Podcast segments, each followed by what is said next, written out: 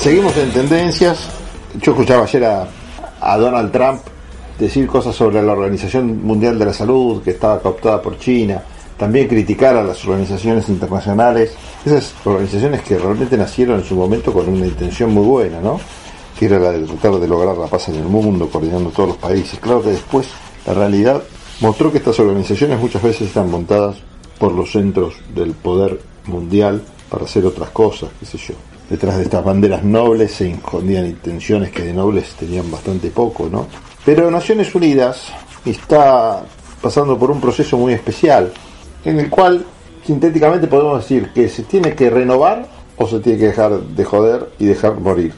En su momento, en su nacimiento, claramente fue un intento exitoso de crear una especie de sistema de seguridad colectiva y de gobierno global que como principio si uno lee la Carta de las Naciones Unidas, la Carta de su fundación, como principio desechaba el recurso de, a la guerra, echar mano a la guerra como un instrumento de las relaciones internacionales, ¿no? Bueno, ahora la realidad es otra. El mundo se encuentra en una situación que más por necesidad que por convicción no se larga las guerras, como se largaba en otros momentos, porque saben que cualquier escenario de guerra mundial termina con los propios países que participan de ella porque el botón de la bomba atómica se lleva puesto todo, ¿no? El otro día nos decía Andrés Ferrari Aines acá en el programa que nadie tiene ese escenario en vista porque saben que por más que el poderío militar de, por ejemplo, la ex Unión Soviética eh, no es el mismo que en su momento de apogeo, Rusia tiene capacidad como para volarte dos, tres, cuatro ciudades de un saque a Estados Unidos, por ejemplo. Entonces nadie quiere este escenario, claramente. Y ahora estamos en un contexto en el que la pandemia produjo muchas tensiones, produjo también mucho nacionalismo y paradójicamente produjo una gran necesidad que es la de mayor cooperación internacional.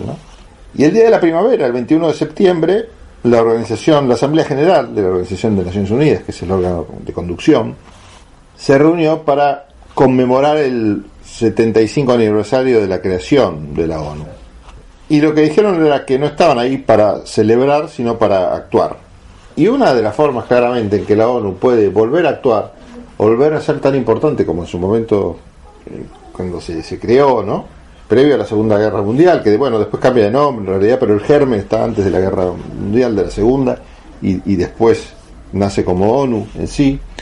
El sueño aquel, cuando se creó, era armar o coordinar un sistema internacional que coloca el interés colectivo en el centro, por encima de los intereses nacionales, y que de alguna forma deseche el recurso de la guerra como instrumento legítimo para justamente resolver los conflictos entre los países.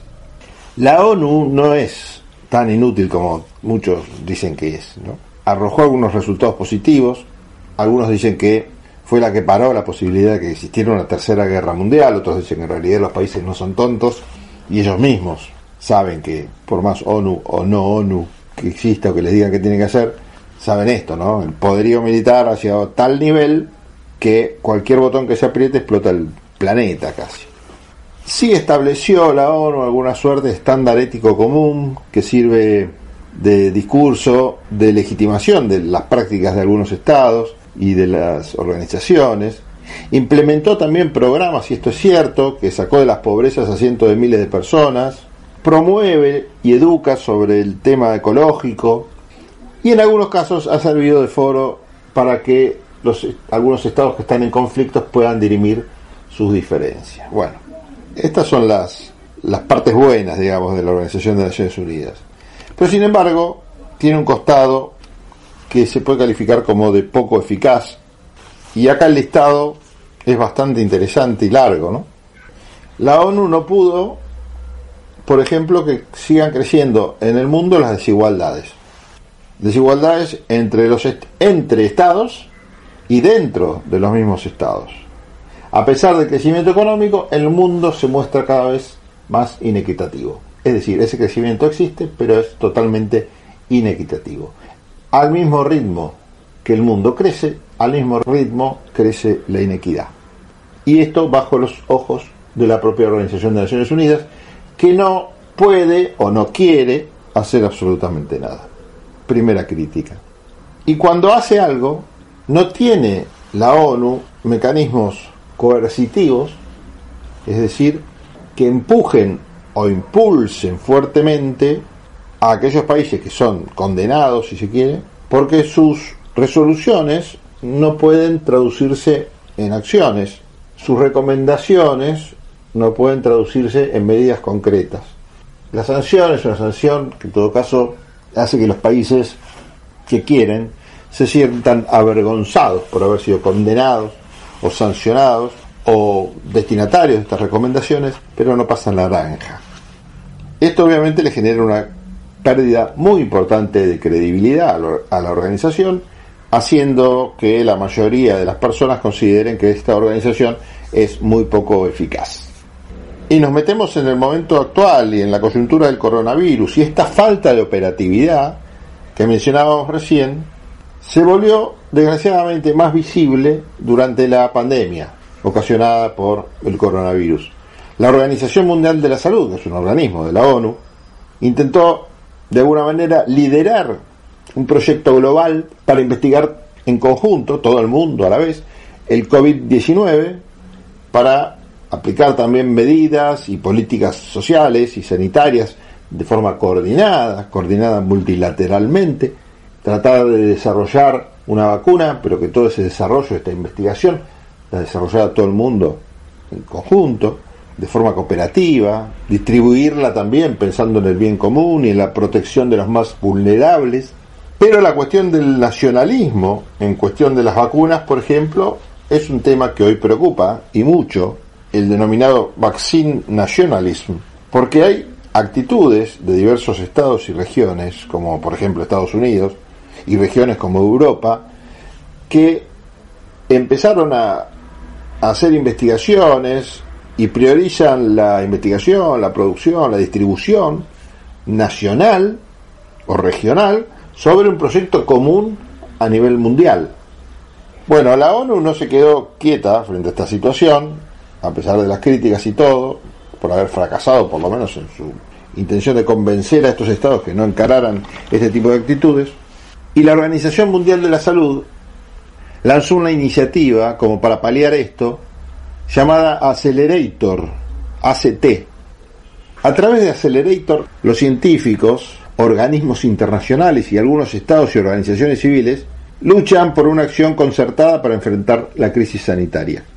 Es una iniciativa que se presenta como un proyecto colaborativo, participativo, también con participación del capital privado, de fundaciones como la Fundación Bill Gates, que de alguna manera tratan de suplir el capital público, o por lo menos trata de reemplazar o, tomar las responsabilidades que tendría que haber tomado el sector público y sin embargo no la tomó y por eso la toma el sector privado.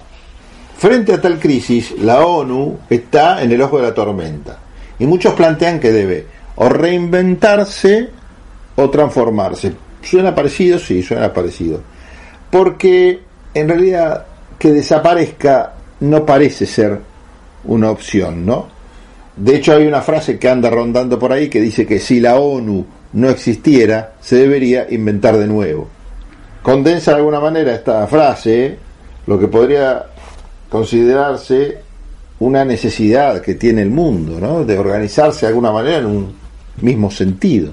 Miren, desde la época de Kofi Annan hasta la actualidad hay eh, un montón de proyectos tendientes a reformar la Organización de Naciones Unidas. Nunca pasó absolutamente, porque algunos desconfían, otras, otros dicen que el cambio se va a dar naturalmente, en fin, nunca ha pasado nada, otros por defender alguna suerte de status quo. La cuestión es que nunca ha pasado nada y por intereses o por lo que sea, la ONU sigue siendo igual, igual, igual, o está organizada exactamente igual que en su momento de la creación. Sí, con muchísimo menos prestigio que en el momento de, sus inicios, fruto de todas estas cosas que íbamos detallando, ¿no?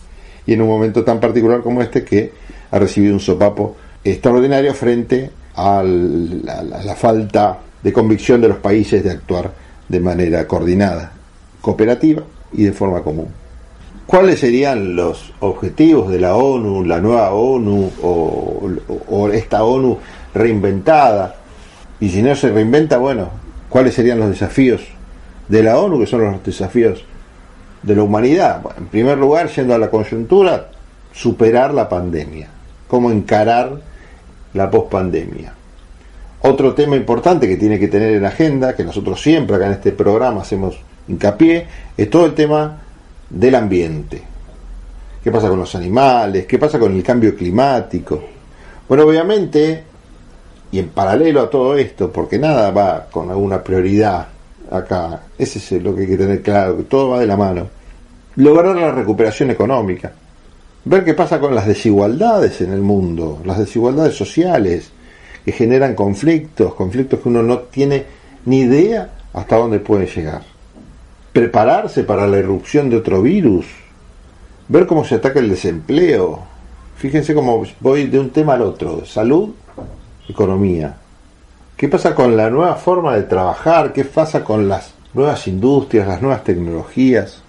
¿Qué pasa con el mundo nuevo que nace en este momento bisagra de la humanidad? no sé si tomamos a veces en cuenta el momento que estamos viviendo. Es un momento muy particular, es tan terrible y quizás algunos lo manifiestan de forma eh, de distintas formas, ¿no? Algunos se deprimirán, otros estarán choqueados, otros harán los que no pasa nada, pero en definitiva creo que todos entendemos más o menos conscientemente que estamos viviendo un proceso de los que no se viven todos los días en la humanidad. Un cambio terrible, no sé si de paradigma, pero una bisagra en la historia de la humanidad, claramente. Una bisagra en la historia de la humanidad está mal dicho, en la historia de nuestro planeta, digámoslo, porque no solo de, humanos está poblado el planeta.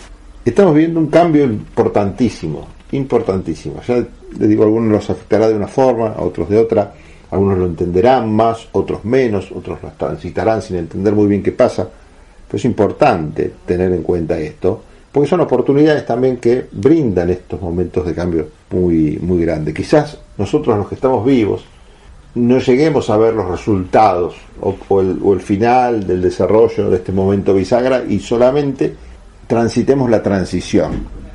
Pero bueno, esto no lo podemos saber nunca. Creo que por la velocidad también con la que se dan los cambios en el mundo y todo, quizás podemos transitar la transición y también vivir algo de lo nuevo, ¿no?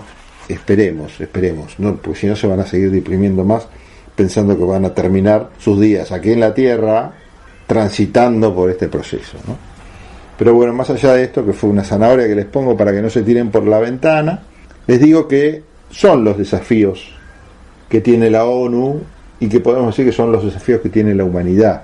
La humanidad tiene que anteponer los intereses globales a los intereses nacionales.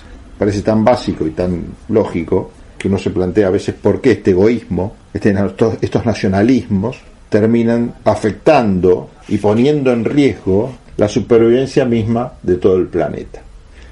Bueno, los dejamos pensar y nosotros en un ratito volvemos con más tendencias.